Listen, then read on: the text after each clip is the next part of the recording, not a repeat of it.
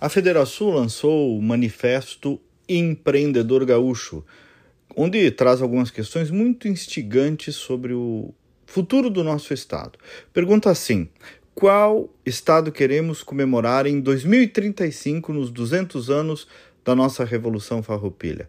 O documento traz uma visão sobre os desafios na competitividade e qualidade de vida para os gaúchos, pensando lá no 20 de setembro de 2035. Interessante parar para fazer esse tipo de projeção. A entidade questiona assim: uma criança que entrou com seis anos na educação fundamental em 23, que estado vai encontrar lá na frente? Nós vamos legar um estado rico em oportunidades para jovens de 18 anos em 2035, os nossos filhos vão poder empreender e viver com qualidade de vida em sua própria terra? Nós poderemos nos tornar um destino para grandes talentos?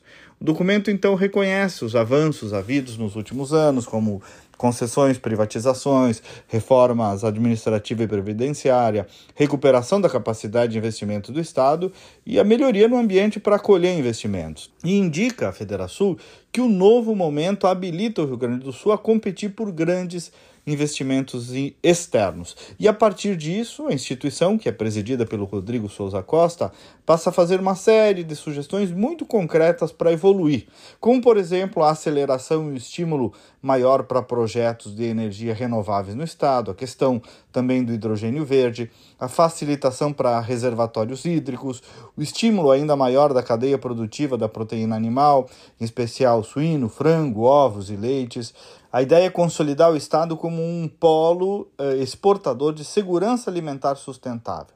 Inovação, turismo, um hub de saúde, seguir com incentivo à aviação regional, a expansão do uso das hidrovias tem um grande potencial aí, enxergar as possibilidades também do modelo de concessão ferroviária e por aí adiante. Todo esse levantamento foi feito ouvindo a base da Federação, que é um público empreendedor espalhado por todo o estado. Vejam que importante, depois de um ciclo de tantas reformas que começaram lá no governo Sartori, evoluíram no governo Leite, criaram aí uma condição de respiração fiscal para o Estado, digamos assim, o que agora de estratégia de desenvolvimento dá para fazer?